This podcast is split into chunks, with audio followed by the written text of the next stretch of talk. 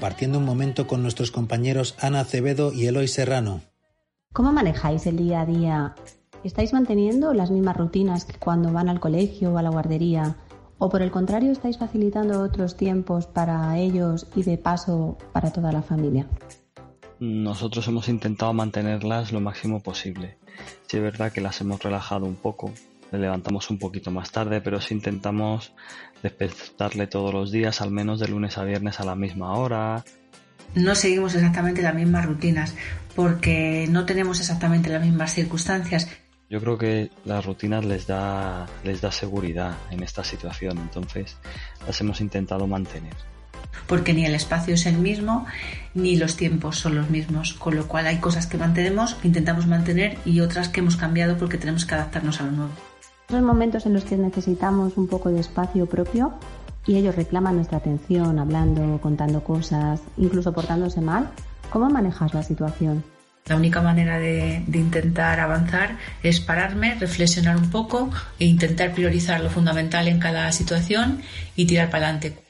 Tiramos sobre todo de comprensión, porque claro, para todos es muy raro y, y sí que, por ejemplo, eh, nuestro enano con tres años y medio vemos que tiene alguna rabieta más que antes y, entonces tiras más que de paciencia de comprensión diría. Intentas empatizar un poco con él te pones en su lugar.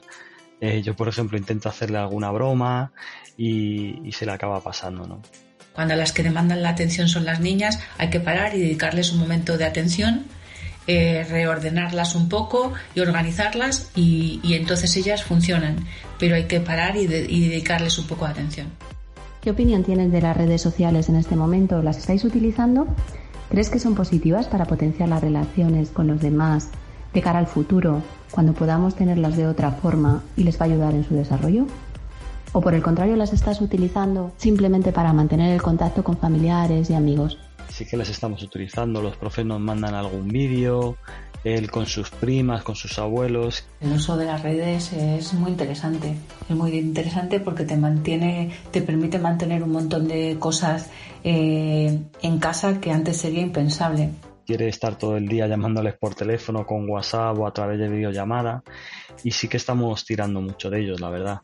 Eh, porque él lo demanda también. Entonces, como él lo demanda y no y no cuesta nada, pues sí que lo estamos utilizando mucho. Antes sería impensable el poder acceder a un montón de recursos para hacer ejercicio, para eh, tener en contacto con amigos del cole, para hablar con la familia y seguir viéndoles. es un, el contacto con los profesores es un, es un descubrimiento importante que cuesta empezar a manejar, pero que, y que hay que depurar el uso porque no vale todo, pero que, que, nos, que nos aporta mucho en esta situación. Por último, me gustaría conocer qué has descubierto de él y de ti en esta semana.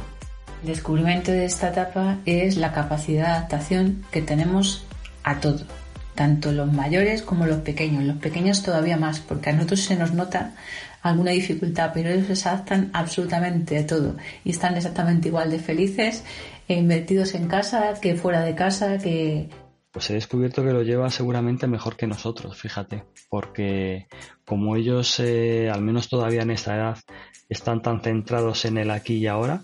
Simplemente se viven, viven y se, y se van adaptando sin grandes dificultades. Pero en general está muy centrado en el aquí y ahora, entonces si está entretenido, es, es maravillosa la capacidad que tienen con momentos más, más dulces o momentos más difíciles, pero como en el día a día. Me sorprende, por tanto, la capacidad de adaptación que tiene el ser humano.